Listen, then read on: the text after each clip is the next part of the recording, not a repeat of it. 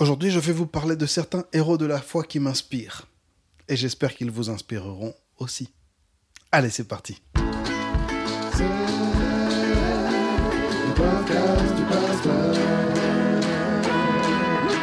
C'est le podcast du pasteur et je vous souhaite à tous la bienvenue. Je suis votre hôte, le pasteur Tito Muchebele. Petit avertissement en ce début d'épisode, je suis dans ma cuisine, il est minuit 26, ma famille dort, c'est le seul lieu où je peux avoir un peu de calme, mais la machine à la... Euh, comment on appelle ça? Machine à laver, c'est pour les habits. Pour la vaisselle, c'est lave-vaisselle. Le lave-vaisselle est en train de tourner. Et donc, vous allez entendre des petits bruits. Hein, attendez, comme ça, là. Et ouais, voilà. C'est parce que j'ai envie de parler avec ma, ma voix un peu forte aujourd'hui. J'en ai marre de, de, murmurer dans mes podcasts. Hein Dieu m'a pas créé pour ça. Donc voilà, aujourd'hui, je suis dans la cuisine. Ça devrait bientôt finir, mais entre-temps, voilà. Donc, euh, soyez pas surpris. Euh, c'est podcast ASMR. vous allez bien? Moi, ça va. Alors, je vais vous expliquer un peu plus dans Hein, dans la suite du podcast. Rappelez-vous, on a trois rubriques. La première rubrique, c'est Spotlight, dans laquelle j'essaie d'apporter un peu de lumière sur quelques créateurs, musiciens, etc., chrétiens intéressants. La deuxième rubrique, c'est les news du pasteur, là où je parle de moi. Et ensuite, le dossier du pasteur. Aujourd'hui, on parlera des héros de la foi qui m'inspirent. Allez, on attaque notre première rubrique, Spotlight. Vous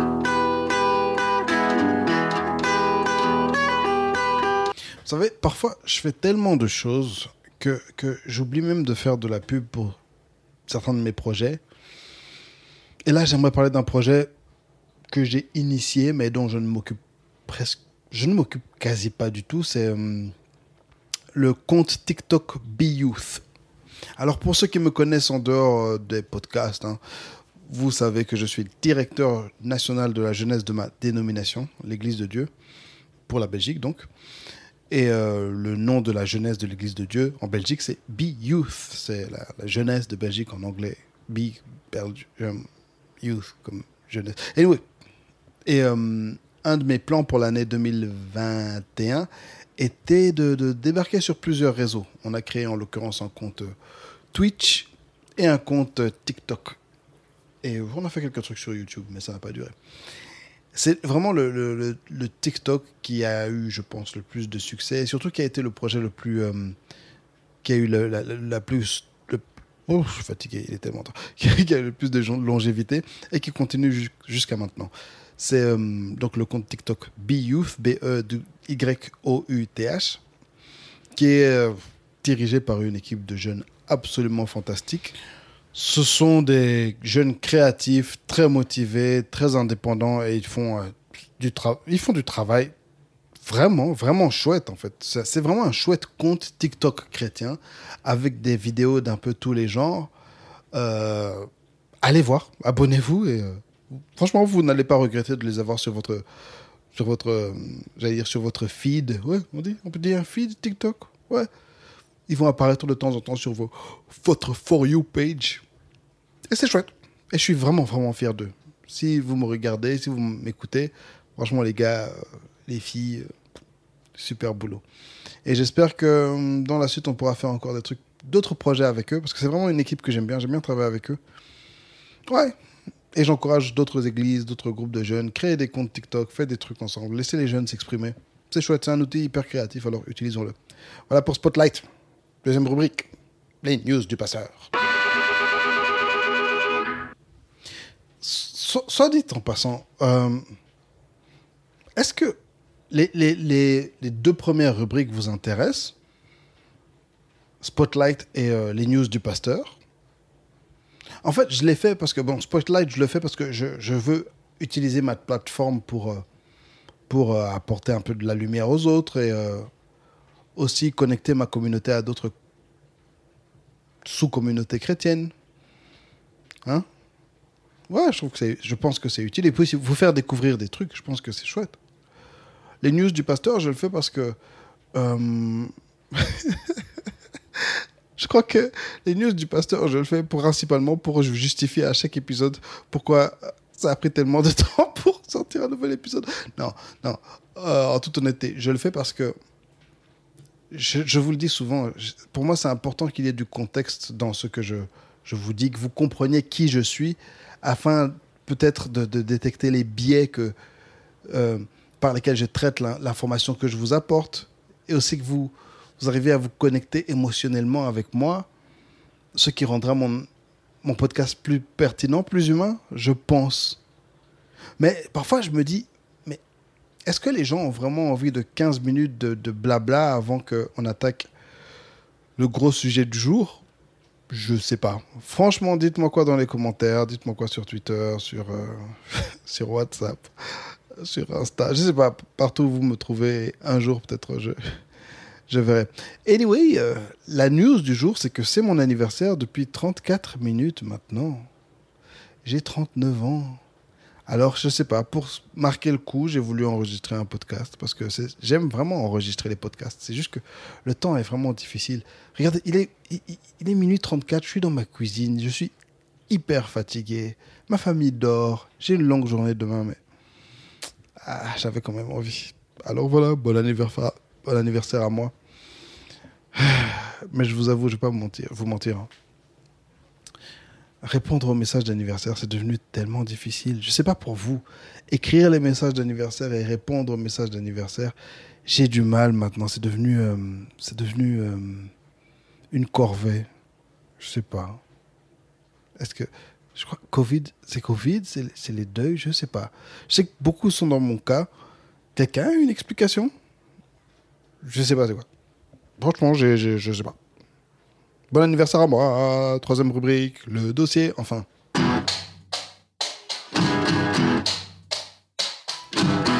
Les héros de la foi. J'aime beaucoup l'histoire de l'Église. Église avec un grand E. C'est hyper inspirant.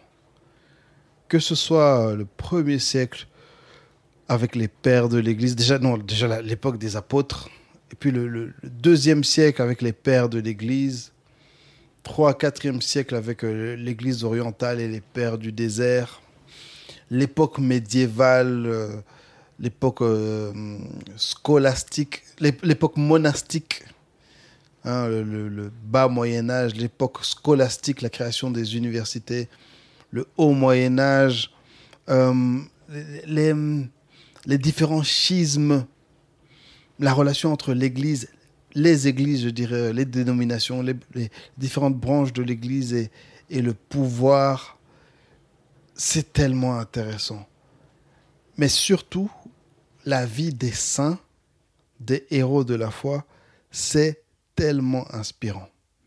Et aujourd'hui, je voulais vous parler de quelques personnages, quelques héros de la foi, quelques euh, serviteurs de Dieu et servantes de Dieu exceptionnels qui, qui m'inspirent.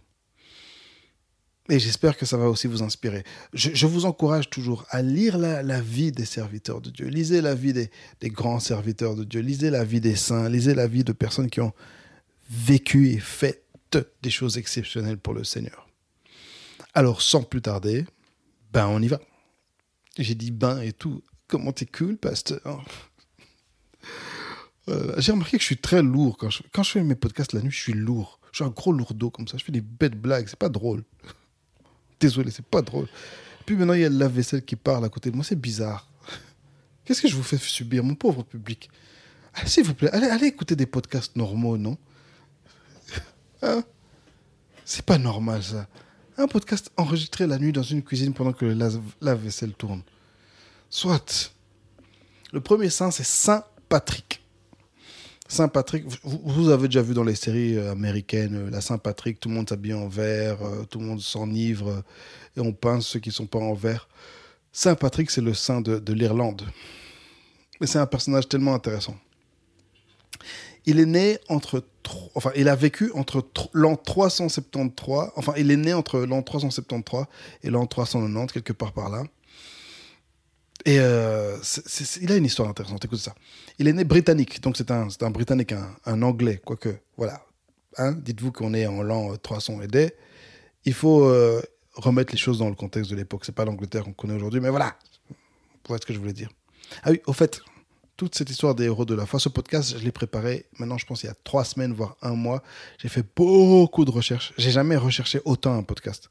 Aucun podcast m'a pris autant de temps à préparer, mais j'ai juste pas eu le temps de l'enregistrer. Donc, ce qui est bête, c'est que maintenant les infos sont plus fraîches, mais je vais essayer de vous le donner comme je, peux. Donc, c'est un Britannique qui, à l'âge de 16 ans, est pris comme prisonnier par des pirates irlandais. Donc, il se retrouve prisonnier de pirates et euh, il reste quelques années. En fait, il reste six ans comme prisonnier de ces pirates. Et un jour, il dit que la voix de Dieu lui dit de s'enfuir. Alors il s'enfuit et il marche 250 km vers la liberté. Finalement, il est envoyé par le pape pour évangéliser l'Irlande. Donc, en fait, il avait commencé comme évangéliste. Et un jour, le pape a, reconnu son ministère et l'a envoyé pour évangéliser l'île d'Irlande, qui était encore habitée par des païens, des, Celtes, enfin des Irlandais celtes euh, polythéistes. Et là, en Irlande, il a fondé plus de 365 évêchés. Dans son ministère en Irlande, une, une des, un des faits qu'on relate, c'est que il a prié pour chasser tous les serpents d'Irlande. Grâce à une de ses prières, tous les serpents du pays sont partis. Bon, je ne sais pas si ça s'est passé en un jour ou en plusieurs années, mais voilà, il a chassé tous les serpents d'Irlande. Et ça, en fait, ça symbolise l'ennemi, le diable, qui était vaincu dans ce pays d'Irlande. En fait, c'est le genre de choses, ça m'inspire. Tu tu, prends en charge une région et tu, pries et le Seigneur accomplit des miracles comme ça. Et pendant son ministère en Irlande, il a affronté un tas de druides. Vu que c'était eux qui étaient les chefs religieux de l'époque. Et en fait, il y a eu toutes sortes d'épreuves euh, surnaturelles, des, combats littéralement qu'on pourrait, on pourrait imaginer dans un film euh, d'héroïque fantasy ou de super-héros. et euh, ouais, il a à chaque fois gagné. Chaque fois que ces druides voulaient le, le, défier, s'en prendre à sa vie. Et comment une des, choses qui est intéressante, c'est qu'il il a expliqué la Trinité. Il expliquait la Trinité en fait aux habitants d'Irlande, aux locaux, en utilisant le trèfle à trois feuilles, qui est ben, c'est une plante mais en trois trois parties. Enfin une feuille mais en trois parties. Et de ce fait, le, ben, le trèfle est devenu le symbole de l'Irlande. dans sa manière d'évangéliser, il a encourager d'une certaine manière un certain syncrétisme. Le syncrétisme, c'est mélanger une foi avec une autre, bien euh, permettre à toutes les fois de, coexister. En fait, ce que faisait Saint Patrick, c'était, bah, il prenait les rites, euh, les fêtes locales et il disait aux locaux, en fait, ok, gardez votre manière de faire les choses, gardez vos fêtes, gardez vos rites, mais on va en remplacer euh, vos dieux locaux et on va mettre notre dieu. Donc en fait, il permettait aux gens de garder leur sujet de joie, en fait, leur sujet de célébration, et maintenant, à la place de, vos dieux païens, mettez notre Dieu. le syncrétisme, et beaucoup d'évangélistes de, catholiques ont utilisé ça parce que ça permet aux gens de ne pas être trop dépaysés, de garder une certaine. Euh, de garder leur culture, en fait, de garder euh, leurs habitudes. C'est une question de culture, mais c'est aussi une question d'habitude et de garder un certain affect émotionnel. Vous voyez on, on voit notre culture et ce qu'on a toujours fait de manière positive, ben, on garde ça et à ça on, y rajoute Jésus. Ça permet de, faire entrer les choses plus simplement et de, surtout aux gens de ne pas trop changer leurs habitudes. Et c'est très bien, mais ça peut être très mauvais. Ça peut être très mauvais parce que, ben, comme on a pu le voir dans certains endroits, ben, les gens vont garder non seulement la, forme, mais ils vont aussi garder une partie du fond de leur religion locale. Et je trouve que, que euh, l'histoire de Saint-Patrick et l'évangélisation de, de l'Irlande, il y, a, beaucoup plus à dire dessus. Allez, s'il vous plaît, regardez l'histoire de Saint-Patrick, lisez des trucs, regardez des vidéos sur YouTube, il y a plein de choses. Ça nous parle à nous, Africains. À l'heure actuelle, beaucoup de jeunes Africains disent que, et j'ai beaucoup lu ça sur Twitter, oui, nous les Africains, nous sommes les seuls à avoir dû abandonner nos, dieux locaux, nos coutumes locales pour... Euh, pour euh, la religion d'un autre. Et c'est juste faux. C'est juste que nous, on arrive maintenant, 1500 euh, ans, 2000 ans après l'évangélisation de l'Europe. Et des pays tels que l'Irlande, la Belgique, la France, tous les pays d'Europe ont dû abandonner leur Dieu pour le christianisme. Même les Juifs ont dû abandonner une partie de leur religion pour le christianisme. C'est pas juste les Africains. Donc ça, c'est une logique qui est très fausse. Et euh, rappelez-vous, on est dans cette Europe des siècles après tout le mouvement chrétien qui a changé beaucoup de choses. Donc c'est important de se rappeler ça. Et des hommes tels que tel Saint Patrick ont risqué leur vie pour porter cet évangile partout dans ce continent d'Europe. Et il y a eu des hommes tels que lui qui ont apporté l'évangile partout dans le monde. Des hommes et des femmes courageuses qui ont fait des choses exceptionnelles. Et c'est pour ça qu'on est là aujourd'hui. Franchement, l'histoire des, affrontements avec les druides, là, j'imagine tellement ça dans ma tête. Les gens vont avoir des boules de feu, là. Trop fort. Saint Patrick, l'évangéliste. Yes. Deuxièmement, j'aimerais parler de Thérèse d'Avila. Teresa d'Avila. C'est une hum, mystique. C'est un personnage mystique, une, prêtresse, une nonne du XVIe siècle qui a vécu en Espagne. Hum. Une mystique. Les mystiques, ce sont des personnes qui ont une relation, qui ont des fortes expériences surnaturelles avec, euh, dans le cadre de, leur religion, peu importe la religion. Et euh, à l'heure actuelle, souvent, on, a oublié qu'il y a beaucoup de mystiques dans l'histoire, euh, dans l'histoire chrétienne. Des hommes, des femmes qui ont vécu des expériences uniques, des expériences vraiment singulières avec Christ, avec, avec le surnaturel, avec le Seigneur. Et Thérèse d'Avila, Thérèse d'Avila, ok, on va on va, arrêter parce que voilà, c'est vraiment une mystique.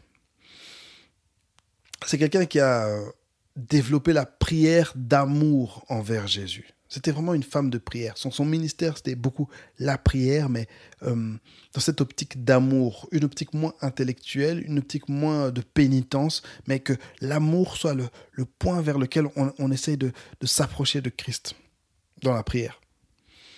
Dans sa jeunesse, en fait, elle, est née deux ans après la réforme, la réforme protestante. Vous voyez, c'est le 15e siècle, donc elle est née en 1515. Hein.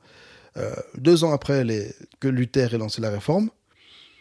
Mais elle est née aussi en pleine Inquisition espagnole. L'Inquisition, hein, vous voyez, c'est ces tribunaux qui poursuivaient les hérétiques, qui poursuivaient les sorcières, les brûlaient, les condamnaient, etc. Donc elle est née en plein dans cette période assez mouvementée en Espagne où euh, il y avait une certaine pression, euh, pression religieuse au, même moment où l'Europe et le monde allaient entrer en ébullition euh, à cause de la réforme de, Luther qui allait mettre en, cause euh, l'Église catholique et la, croyance catholique. Donc elle est née dans une période très, très spéciale. En fait, dans sa jeunesse, c'était une jeune fille frivole. Elle aimait, elle aimait les garçons. Sainte Thérèse d'Avila, elle aimait les garçons, elle aimait les hommes. Elle aimait se maquiller, elle aimait faire toutes sortes de choses. Mais le Seigneur l'a ramenée à lui. Alors, je vais encourager aussi des, jeunes garçons, des jeunes filles qui nous écoutent. Hey, un jour, le, Seigneur va te ramener violemment à lui. Il va faire développer en toi une, passion pour lui, une passion pour son ministère que, tu ne peux pas imaginer. C'est un peu l'histoire de ma vie aussi. Hein. Elle, Dieu lui, a donné euh, des faveurs dans la prière. C'était une femme qui fouillait la prière. Après sa conversion, en fait, elle est devenue déjà une, nonne, une, une moinesse, une nonne, Elle n'aimait pas prier. Elle fouillait la prière, en fait, parce que quand elle, quand elle priait, elle se sentait pas bien, elle se sentait, elle se sentait jugée, elle se sentait condamnée, sale, etc. Mais Dieu lui a donné des faveurs dans la prière. Elle entrait dans des extases, en fait, dans des états seconds pendant qu'elle priait. Elle voyait des choses, elle, elle, euh, elle expérimentait des choses, elle ressentait des choses. Vraiment, elle, elle, passait dans un état second, dans des extases. Elle était transportée, voilà, quand elle était en prière. Une, des faveurs qu'elle a vécues dans la prière, une, des extases qu'elle a vécues, c'est ce qu'on appelle la transverbération. Euh, c'est très bizarre. La transverbération, c'est vivre. Vous voyez ce que Jésus a vécu quand on l'a transpercé? Euh, les mains Voilà, tu, tu vis ça en fait dans la prière avec Jésus.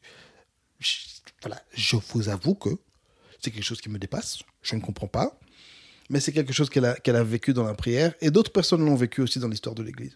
Et j'ai besoin, pendant que vous écoutez cet épisode, que vous vous réconciliez avec l'histoire de l'Église, notamment avec les mystiques, avec toutes sortes de personnages en fait. Ce qui est fort dans l'histoire de l'Église, c'est qu'on a eu tellement de, personnes qui ont été dans un sens ou dans un autre sens. Vous voyez, vous prenez un Thomas d'Assise et un Thomas d'Aquin, c'était deux personnages du Moyen Âge, mais Thomas d'Assise était vraiment dans la pauvreté, dans marcher dans la rue, ne rien posséder, euh, la vie monastique dans ce sens-là. Et un Thomas d'Aquin, c'était euh, un grand savant euh, au plus haut niveau, c'était la connaissance, la recherche, la, production, répondre à des questions. Et c'était quelqu'un qui était un, un, j'allais dire un fan, un fan d'Aristote, le penseur grec. Donc vous voyez, c'est c'est très compliqué. Je reparlerai de Thomas d'Aquin un jour en long et en large parce que c'est un de mes penseurs préférés. Et donc, Sainte Thérèse, elle a, elle a vécu cette transverbération et elle, a surtout. Euh, ce qu'elle a laissé derrière elle, c'est vraiment la, prière comme un échange intime d'amitié où l'on s'entretient souvent seul à seul avec ce Dieu dont on se sait aimer. Vous voyez cette approche de la prière, relationnelle de la prière, cette approche d'amour dans la prière, ben ça vient très fort de Sainte Thérèse d'Avila. Croyez-moi, allez, beaucoup de choses que je vous dis, ça vous semble normal. Tu dis oui, c'est normal d'aimer Dieu, c'est normal de prier euh, par amour. Oui, oui, mais il, a fallu que certaines personnes viennent et nous apprennent ça, euh, ou bien nous réapprennent ça, ou bien insistent là-dessus. Et dans ce cas-là, c'est Sainte Thérèse d'Avila. Et la prière que qu'à l'époque, hein, les catholiques, jusqu'aujourd'hui encore, appellent encore l'oraison, voilà, c'était vraiment ça son truc. Dans sa vie, elle a en fait connu aussi beaucoup d'oppression des chrétiens. Beaucoup d'oppression des chrétiens. Elle a été dénoncée à la chair pour avoir voulu commencer son propre couvent. Donc, après avoir eu une certaine révélation, elle voulait commencer son propre couvent. Ben, on l'a prêché. Oh, vous voyez, dans, dans cette salle, il y a des sœurs qui ne veulent pas rester calmes. Elles veulent toujours commencer quelque chose. Hein? Comme toi, la Thérèse. Elle a vécu ça. Un moment, donc son ancien couvent, avant qu'elle commence son propre couvent, son ancien couvent l'avait élu prieur, donc euh, un poste euh, important dans le, couvent. Le chef de son ordre, c'était une, une carmélite. Hein. Le chef de l'ordre des carmélites a excommunié les religieuses qui l'ont élu comme prieur. Vous voyez ce que je veux dire? Persécution des chrétiens. Un vicaire général avait posté un officier de justice devant la porte du couvent pour l'empêcher d'entrer. Truc de dingue, on a posté un officier pour l'empêcher d'entrer dans le couvent et d'autres ordres religieux s'opposaient à elle partout où elle allait. Donc elle a commencé à voyager en fait pour essayer de, prêcher la parole qu'elle avait reçue, prêcher sur la prière et fonder de nouveaux, de nouveaux monastères. Ben, partout où elle allait, on la combattait. Souvent, elle devait entrer secrètement dans les villes au milieu de la nuit pour éviter de provoquer des émeutes ça, encore une fois, ça, me rappelle l'apôtre Paul. Vous voyez cette, persécution des religieux, cette persécution des, croyants. Mais j'insiste sur les religieux, les gens qui veulent vraiment que les choses restent comme elles sont. Et vous savez quoi? Ça fait partie de la vie chrétienne, en fait. Un, chrétien qui va à fond dans sa foi, un moment, tu dois faire. Tu dois clasher avec les religieux. Ceux qui ne veulent pas le renouveau du Saint-Esprit, ceux qui ne veulent pas que les choses changent, à des moments, tu vas devoir les clasher. Ça fait partie de la vie chrétienne. À 51 ans, elle a fondé son mouvement, l'Ordre des Carmes des Chaux. Et là, elle a fait face à de nouvelles difficultés. Écoutez ça. Une princesse avait ordonné à Teresa de fonder un couvent. Donc, euh, financer, elle voulait être prête à financer ce couvent, etc. Euh, bah, cette princesse s'est présentée à la porte du couvent avec ses bagages et ses servantes. Donc, elle dit à Teresa, oui, va créer un couvent. Hein tu vas créer le couvent, d'accord, je te finance. Ah, d'accord, ah, ah, ah. Teresa y va. Oh, oh, La bonne dame se pointe, la, la, la, princesse là, maintenant, avec ses valises, ses servantes, voilà. Je veux. Euh, je veux devenir nonne. Teresa, là, ok. Alors maintenant, la, bonne euh, princesse demande à Teresa d'ordonner à, toutes les nonnes du, hein, toutes les nonnes qui étaient déjà dans le couvent, de se mettre à genoux pour attendre la princesse. Donc elle arrive avec ses bagages et ses servantes. Elle dit Bon, maintenant, euh, Teresa, tu peux dire à toutes, les, toutes tes nonnes de, ah, mettez-vous à genoux maintenant pour, pour m'accueillir. Et Teresa, elle a euh, Non, je ne vais pas faire ça. C'est très bizarre. Et qu'est-ce que la princesse a fait? Bah, Elle a été la dénoncer à l'Inquisition. Donc ce tribunal qui brûlait les gens, qui tuait les gens, tout ce qu'elle a trouvé de bon à faire, ça allait dénoncer la bonne vieille Teresa. Dans une autre ville où elle a été, alors qu'elle était en voyage, hein, ils sont arrivés dans une nouvelle ville et là, euh, voilà, ils ont passé la nuit dans une maison. Ok, la nuit s'est bien passée. Ils se sont réveillés le matin et il manquait un mur à la maison. Donc, sachant que Teresa était dans ce mur, était dans cette maison, je ne sais pas si les, les, habitants locaux, si c'est les religieux locaux, ont enlevé le mur. Genre, t'es pas bienvenu, euh, rentre chez toi. C'est un truc de fou. Tout ça pour la foi. Tout ça pour apporter un message très simple que passer du temps dans la prière, mais pas parce que vous êtes forcé, pas parce que vous voulez demander des choses, mais simplement parce que vous aimez Jésus et vous voulez passer du temps avec lui. Waouh! Et elle a payé le prix. Hein. Et elle a été canonisée en 1622, donc c'est devenu une sainte officielle de l'Église catholique. En 1622, euh, pourquoi? Un siècle après pas un siècle après, un siècle après sa naissance, on va dire. Et en 1970, elle fut déclarée docteur de l'Église à cause de ses enseignements sur la prière. Donc dans l'Église catholique, il y a une série de docteurs, il me semble qu'ils sont 30, mais je ne suis plus sûr. Des docteurs, c'est 30 personnes, enfin un groupe de personnes qui a eu des, des, des enseignements essentiels pour l'Église. Et elle, ce qu'elle a enseigné sur la prière a fait d'elle un docteur de l'Église. Et elles ne sont que deux femmes dans cette série de docteurs de l'Église. C'est pour vous dire à quel point Teresa Davila était un personnage important.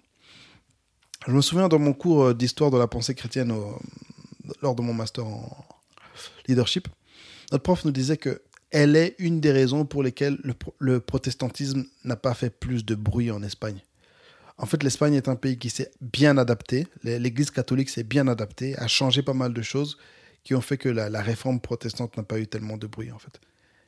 Bah, une femme comme ça, qui est revenue à enseigner des choses simples, qui est venue enseigner simplement l'amour de Jésus, oui, bien sûr.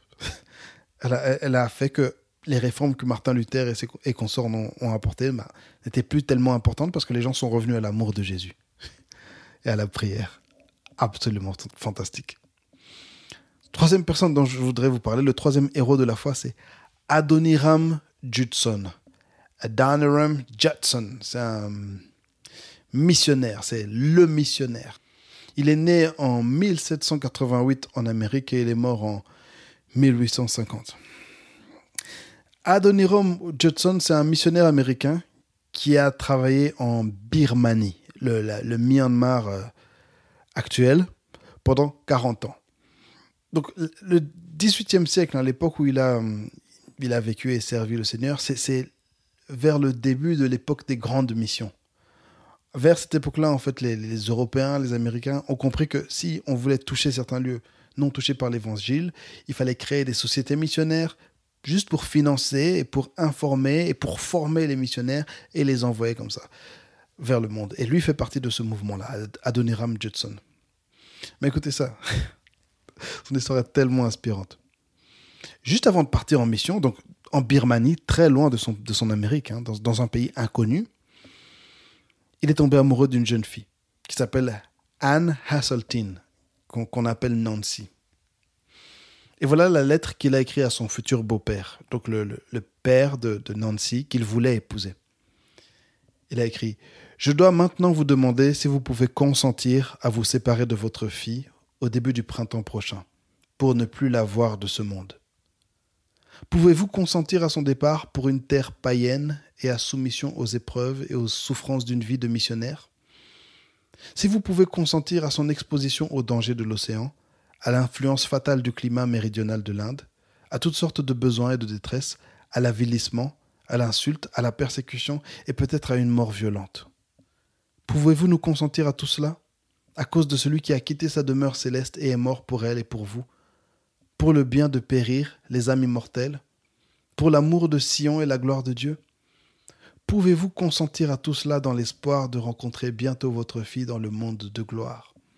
Avec une couronne de justice illuminée par les acclamations de louange, qui retentiront à son sauveur des païens sauvés, par ses moyens, du malheur et du désespoir éternel.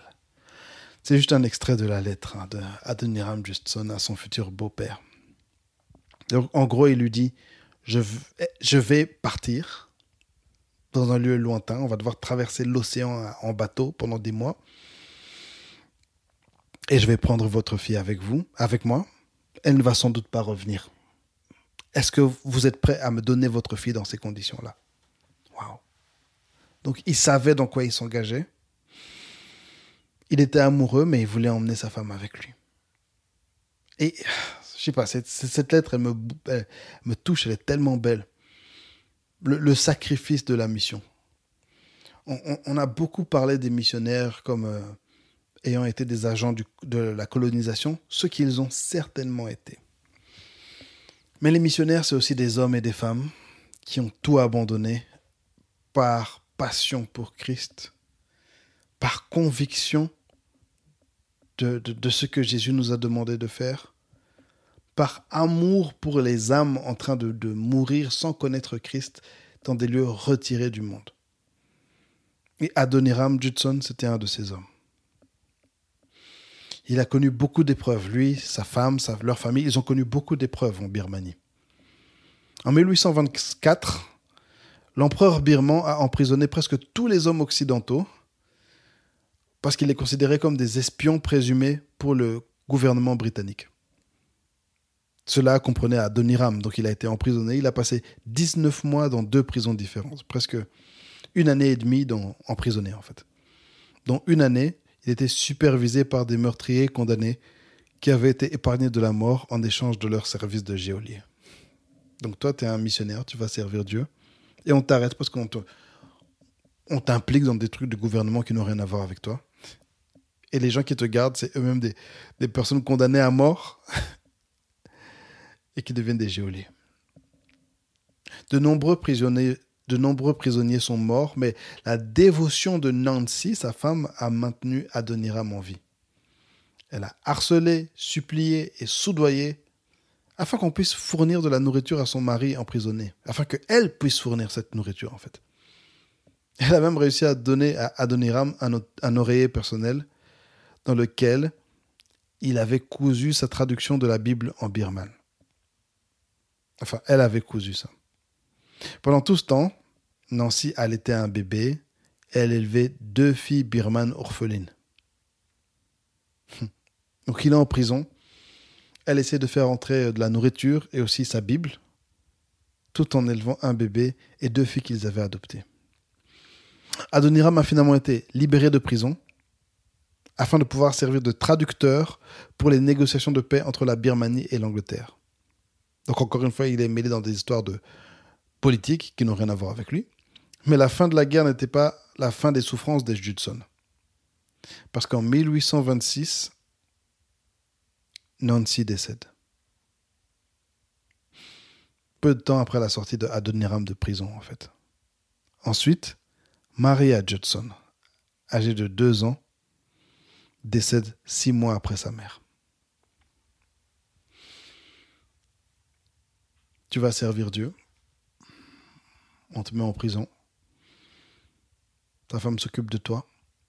Elle meurt. Six mois après, ton, bébé meurt. J'ai une fille de deux ans, alors ça, croyez-moi, je, je... je pourrais même pas imaginer. Le chagrin d'Adoniram l'a conduit à se retirer finalement dans l'isolement et est devenu de plus en plus reclus. Il a construit une hutte dans la jungle et il a nommé sa hutte l'ermitage et a passé 40 jours à vivre dans la jungle. Mangeant un peu de, riz, et puis il a creusé sa propre tombe et il a passé de nombreuses heures à contempler la mort. La, jungle, était habitée de, tigres, hein, infestée de tigres. Et les habitants locaux craignaient que Adoniram ne soit mangé. Et lorsqu'il est revenu de son exil, sain et sauf, ben, tout le monde a été étonné. Ouais, je vous ai parlé des décès que j'ai connus dans ma famille. Et les, sentiments que Adoniram avait là, ouf, je ressens. Tout ça parce qu'il a décidé d'aller servir Dieu. Le truc aussi, c'est que Nancy, elle avait eu trois grossesses. La première s'est terminée par une fausse couche lors d'un déménagement de l'Inde vers la Birmanie. Son deuxième enfant, Roger, qui était né en 1815, est mort à l'âge de 8 mois. Et Maria, qui, venait qui est morte à, à 6 mois, en fait, est morte après elle. Donc, ils ont eu trois enfants. Et trois enfants sont morts. Bon, remettons ça dans les conditions de l'époque. C'était pas, c'était pas rare à l'époque hein, de perdre des enfants. Jusqu'au XXe siècle, perdre des enfants, c'était assez normal. Adoniram, en fait, a perdu non seulement Nancy, mais il a perdu aussi sa deuxième épouse. Et euh, sur 13 enfants qu'il a eus, 6 sont morts. Beaucoup de décès. Un truc qui est fort, qui est, qui, est fou, je dirais. Dites-vous qu'après 12 ans, 12 ans de travail, il n'y avait que 18 convertis en Birmanie. Après 12 ans d'évangélisation, seulement 18 convertis. Mais on nous dit qu'à sa mort, il a laissé 100 églises et plus de 8000 croyants. Et aujourd'hui en Birmanie, il y a des millions de croyants. Donc pendant 12 ans, je me demande ce qui s'est passé dans sa tête. Pendant que ses enfants mouraient, sa femme mourait, il est allé en prison, etc. Oui, 18 convertis, mais il a persévéré. Et à la fin, il a laissé 100 églises derrière lui et plus de 8000 croyants. Il a traduit la Bible en, langue birmane. Il a aussi écrit une grammaire de la langue birmane qui est encore utilisée aujourd'hui. Donc il a vraiment servi le pays dans lequel il était en fait. Ça c'est un truc qu'on néglige sur les, les missionnaires. C'est des personnes qui ont servi les pays où ils ont été. Et traduire cette Bible, ça lui a pris 24 ans pour traduire la Bible. Je ne vais pas vous mentir. Hein une de mes ambitions dans la vie, c'est devenir ce genre de personne qui s'assoit et qui arrive à traduire la Bible. J'ai pas encore le level du tout, mais pour faire ce genre de choses, j'ai pas la discipline encore, mais c'est un, de mes objectifs dans la vie, pouvoir faire ça. Je trouve ça tellement admirable. Traduire la Bible pour faire du bien aux gens, c'est merveilleux. Ça, c'était Adoniram Judson. Le personnage dont je vous. Dont, ouh là, c'est la nuit. Hein. Le, français est compliqué la nuit. Le personnage dont je vais vous parler euh, prochainement, il est euh, controversé. Il est très controversé. J'étais pas sûr de le mettre sur la liste. Parce qu'il y a des personnages comme lui et, d'autres dans l'histoire chrétienne qui sont vraiment. qui laissent un. Hein, drôle de goût. Il s'appelle Simon Kimbangu. C'est un prophète, le prophète congolais qui a vécu, il est né à Kamba en 1887 et il est mort en 1951. Je trouve que des personnages tels que lui, des Jeanne d'Arc, euh, je pense à euh, Shiro Amakusa au Japon aussi, des, personnages qui ont, qui ont mélangé un peu rébellion, illumination avec la foi. C'est assez. Voilà, parfois j'ai du mal. Je pense qu'on a tous un peu du mal. Ok, ma, mon, la, la, vaisselle s'était arrêtée. Il a juste repris comme ça tout seul. Voilà. Ah, je crois qu'il a fini. Ok, cool. cool. Cool. Mais je crois qu'il symbolise une part du christianisme et une part du christianisme africain. Maintenant, il a fini, mais il fait juste bip, bip, la vaisselle. D'accord, t'as fini. So what? Attendez, je vais peut-être que si je l'ouvre, si je l'ouvre et je le ferme, il va arrêter de faire bip. C'est bon Wesh, oh. C'est bon, t'as fini? Bip, bip. Ok, il a fini. Oh. Ouais. Il, représente une part du, christianisme africain et du, du, christianisme des pays euh, colonisés qu'on oublie parfois, en fait. On, on, il y a eu des, des hommes exceptionnels, vraiment des hommes de Dieu qui ont reçu la religion chrétienne, qui ont reçu Jésus et qui ont vraiment vécu Jésus et qui ont fait des choses extraordinaires. Et c'est là où justement cette histoire des, missionnaires qui étaient des, agents de la colonisation montre son, vilain visage parce qu'ils ont lutté contre ces hommes. Simon Kimbangu, né en 1887 à Kamba, dans l'ouest du Congo. Il a été baptisé dans une mission baptiste. Donc, c'était pas un catholique, hein, c'était un baptiste. Et il exercera comme catéchiste. Et apparemment, à un moment, il a été révélé comme un envoyé de Dieu, comme un prophète. Dieu l'a appelé pour guérir et pour prêcher aussi. Dans, dans le contexte de colonisation, c'est tellement fort ce message. le message que Dieu lui a donné, c'est qu'un jour les blancs seront noirs et les noirs seront blancs. Qu'un jour, en fait, nous serons tous égaux. Un jour, les noirs seront libérés de, de, la, du joug des blancs. En fait, Dieu lui avait montré l'indépendance, la fin de la colonisation. En, hein, au début du, tout début du XXe siècle, ça, pensait être, ça, ça semblait être une folie, mais il l'avait déjà vu et il a commencé à le prêcher. Bon, il a établi en Kamba euh, sa nouvelle Jérusalem. vous voyez, bon, c'est un type qui a vécu il y a longtemps. Est-ce qu'il était fou? Je ne sais pas. Voilà, j'en parle, hein. Et l'enseignement qu'il donnait était un enseignement de trois lois morales. Trois lois simples. Brûler les fétiches, pas de danse licencieuse, donc pas de danse euh, sexy, si je puis me permettre et la monogamie.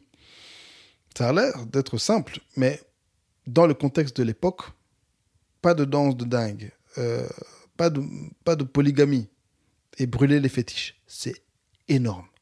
C'est une révolution. Un truc avec lui, c'est qu'il était apolitique. Il était foncièrement apolitique. Il ne voulait pas rentrer dans le jeu de la politique, mais il avait malgré ça un message de libération à donner.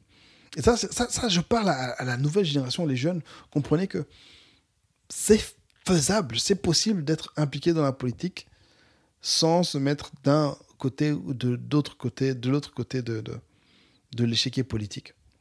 Notamment pour les pasteurs, c'est important d'être apolitique, de ne pas se mettre avec des candidats, euh, hmm, de ne pas mettre notre espoir dans des candidats.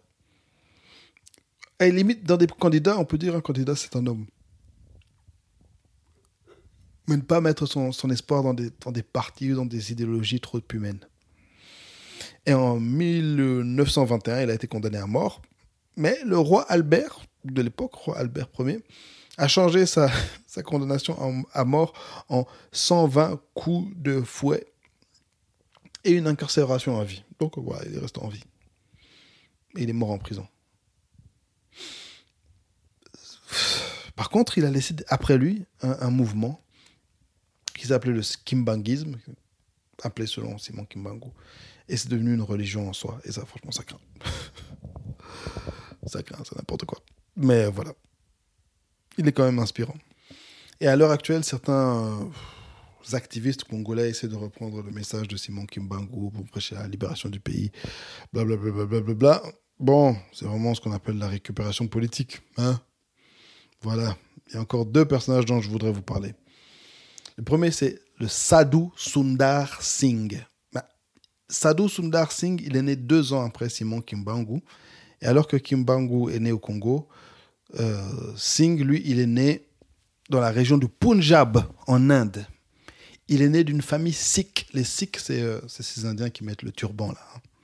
Ils ne sont pas hindous, ils ne sont pas euh, bouddhistes, ils ne sont pas musulmans, ils sont sikhs.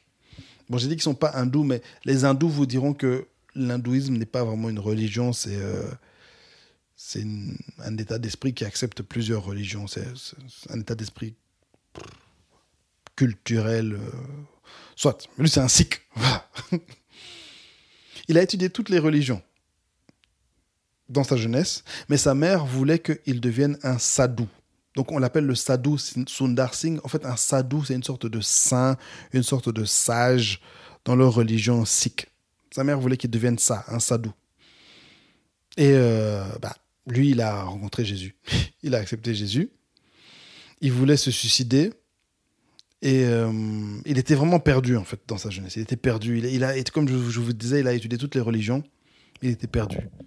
Et il a même brûlé une Bible dans son zèle, en fait, euh, pour essayer de trouver, dans, sur son chemin, essayer de trouver sa voie. Il a brûlé une Bible. Il a voulu se suicider, Mais là, il a dit Dieu, révèle-toi. Et quel Dieu s'est révélé? Jésus. Alléluia Dieu, révèle-toi. Jésus s'est révélé à lui. Il s'est fait baptiser chez les anglicans. Et là, il a commencé son ministère. Ce qui est intéressant, vous allez voir, c'est très intéressant. Bien qu'il soit converti au christianisme, il a décidé de quand même rester un sadou.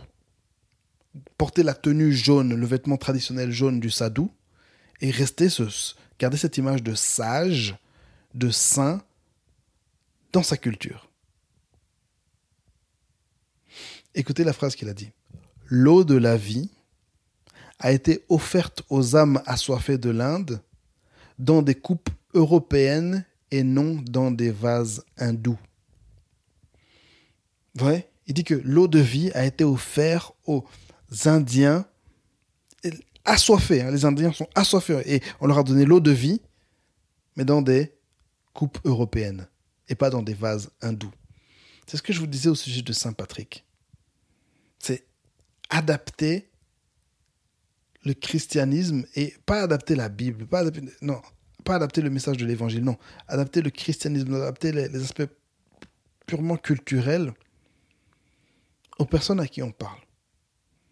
On est une religion très libre, il y a beaucoup de choses qu'on peut faire.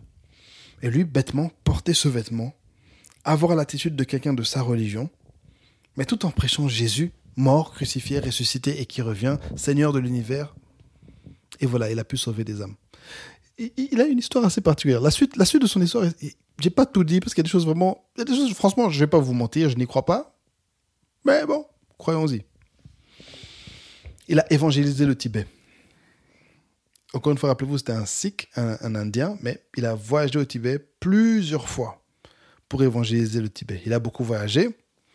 Il n'a jamais. Il a été baptisé chez les Anglicans, mais il n'a jamais euh, adhéré vraiment à une branche chrétienne. Dans, un de ses voyages, selon ses dires, il est rentré en contact avec ce qu'on appelle la mission des sannyasis. C'est une mission euh, qu'il aurait rencontré quelque part dans la montagne, parce qu'il a beaucoup voyagé dans les montagnes entre l'Inde, le Tibet, etc. Et selon ce qu'il dit, ce sont des chrétiens qui avaient été instaurés par euh, l'apôtre Thomas. Vous voyez Thomas, celui qui n'a pas cru que Jésus euh, était revenu, là, à qui Jésus a dû montrer ses marques. Voilà. L'histoire de l'Église nous montre que Thomas a été évangélisé en Inde encore la semaine passée sur Twitter, euh, je lisais un, Indien, chrétien indien, qui disait que moi, mais ma famille est chrétienne depuis 2000 euh, ans, en fait, depuis l'époque de Jésus. Et donc, lui a rencontré cette mission, cette vision secrète, apparemment, d'hommes qui, avaient été évangélisés par, Thomas, qui a été établi par Thomas il y a 2000 ans. Dans ses aventures, il a rencontré un ermite chrétien qui avait 300 ans, apparemment, quelque part dans la montagne, un homme qui était juste assis. Vous voyez vraiment comme on peut voir dans, dans les trucs indiens, etc. Bah, là, c'était un ermite, mais un chrétien, qui apparemment avait 300 ans. Hein euh, euh, c'est un, peu dur à croire. Mais croyons, croyons. croyons. Écoutez une autre aventure qu'il a vécue. Dans la vallée de Jalalabad, en Afghanistan, il fut informé d'un complot pour l'assassiner. Il se réfugia alors pour la nuit dans le seul endroit possible, une caravane pleine de moustiques et de vermines. Vers le matin, il alluma un feu pour sécher ses vêtements trempés par la pluie. À ce moment-là, arriva une troupe de patans, c'est une tribu musulmane fanatique et cruelle, au grand étonnement de Sundar, le chef de la bande tomba à ses pieds et lui expliqua que lui et ses compagnons avaient eu en effet l'intention de le tuer, mais ils furent si remplis d'étonnement et de crainte en voyant que le froid intense de la nuit ne lui avait fait aucun mal qu'ils pensèrent que Allah l'avait protégé et lui demandèrent de venir les instruire. Sundar passa une semaine au milieu de ces hommes farouches, leur parlant de Jésus-Christ, son protecteur et son ami.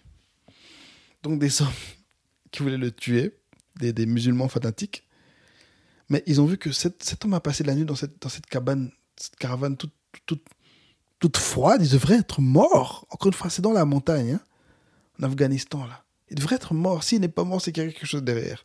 Alors ils l'ont supplié, apprends-nous Jésus. Sundar, épuisé par de fréquents accès de fièvre et de violents maux d'estomac, tomba un jour presque inconscient au bord du chemin. Le temps était très froid, la douleur se lisait sur les traits de Sundar. Ça, c'est son ami de voyage qui raconte. hein. Je crois que c'était un Américain, un, un Britannique. Je savais qu'il ne se plaignait jamais et me penchant à son oreille, je lui demandai comment il se sentait. Et il répondit Je suis très heureux, comme il est doux de souffrir pour l'amour de Christ. Ah, des personnes exceptionnelles. Souffrir pour l'amour de Christ.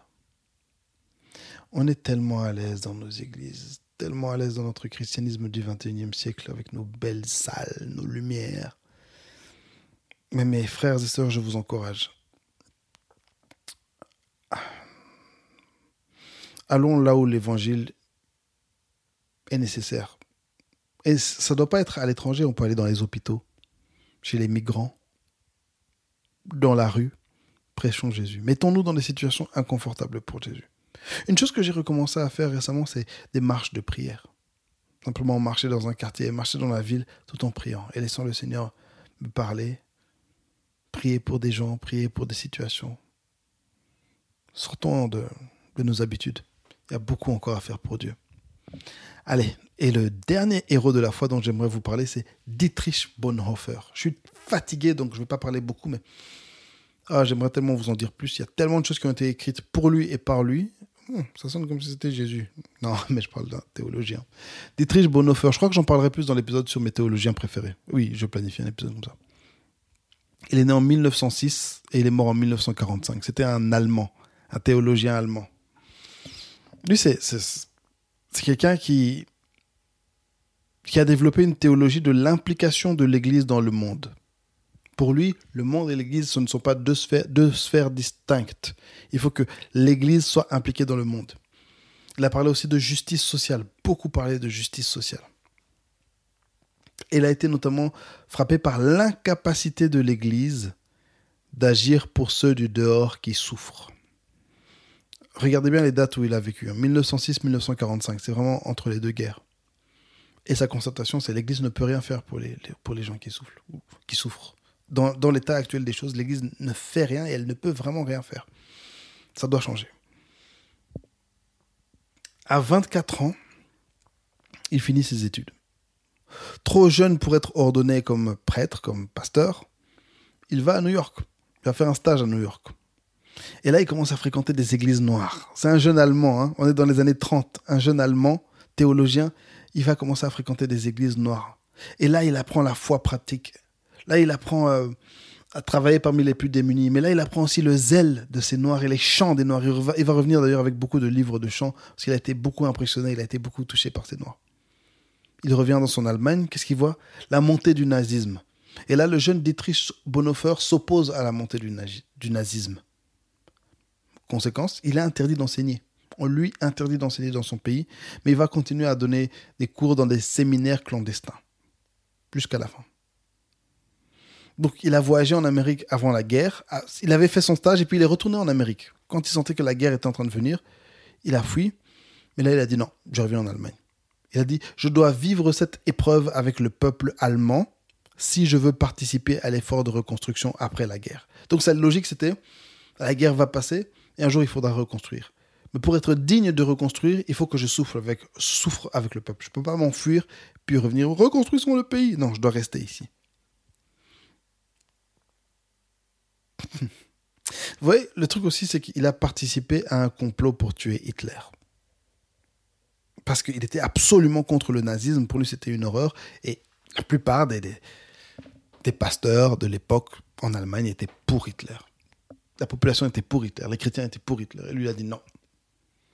Rappelez-vous, c'est ce jeune prêtre qui est parti chanter avec les Noirs, travailler avec les Noirs, servir avec les Noirs, et il dit non, je suis contre. Et Hitler doit partir, périr. Donc il s'est rebellé contre Hitler avec un groupe de, de personnes, mais on les a attrapés. En janvier 1943, il se fiance. Janvier 1943, il se fiance avec une jeune fille. En avril 1943, il se fait arrêter. En 1944, un an après, il refuse de s'évader. Non, je veux rester jusqu'au bout. Et en 1945, vers la fin de la guerre, il est fusillé. Il nous laisse plein de livres. Notamment, c'est tout ce qu'il a dit sur la grâce. Que la grâce, c'est gratuit, mais la grâce ne doit pas être moins chère. La grâce ne doit pas être moins chère. Ne, prenons pas la grâce pour quelque chose de moins cher. La grâce, c'est quelque chose qui a une grande valeur. Dieu nous fait grâce, utilisons à bon escient. Utilisons à bon escient cette grâce pour laquelle Jésus est, mort afin que nous puissions en bénéficier. Cette grâce qui est un cadeau gratuit de Dieu. Vivons nos vies comme si elles ont de la valeur. Vivons nos vies comme si elles sont un cadeau de Dieu. Vivons nos vies comme si Jésus revient. Vivons nos vies comme si il y a des milliers, de millions de personnes, des milliards de personnes qui ne le connaissent pas. Et ils ont besoin de nous pour le connaître. Les héros de la foi. Oh, ma prière, c'est que le Seigneur t'utilise et t'emmène loin. Que le Seigneur fasse de, toi ce que lui veut et que tu, tu répondes toujours, toujours, toujours oui à l'appel du Seigneur dans ta vie. Et j'espère qu'un jour, on parlera de toi comme étant un héros de la foi. C'était le podcast du pasteur. Merci d'avoir écouté. N'oubliez pas de liker, de vous abonner, euh, de laisser quelques commentaires sur les différents réseaux. Mon PayPal est en description de, de l'épisode si vous voulez Donnez un peu d'argent pour acheter de l'essence. que Dieu vous bénisse. Je vous aime très fort. Merci de m'écouter. Bonne soirée.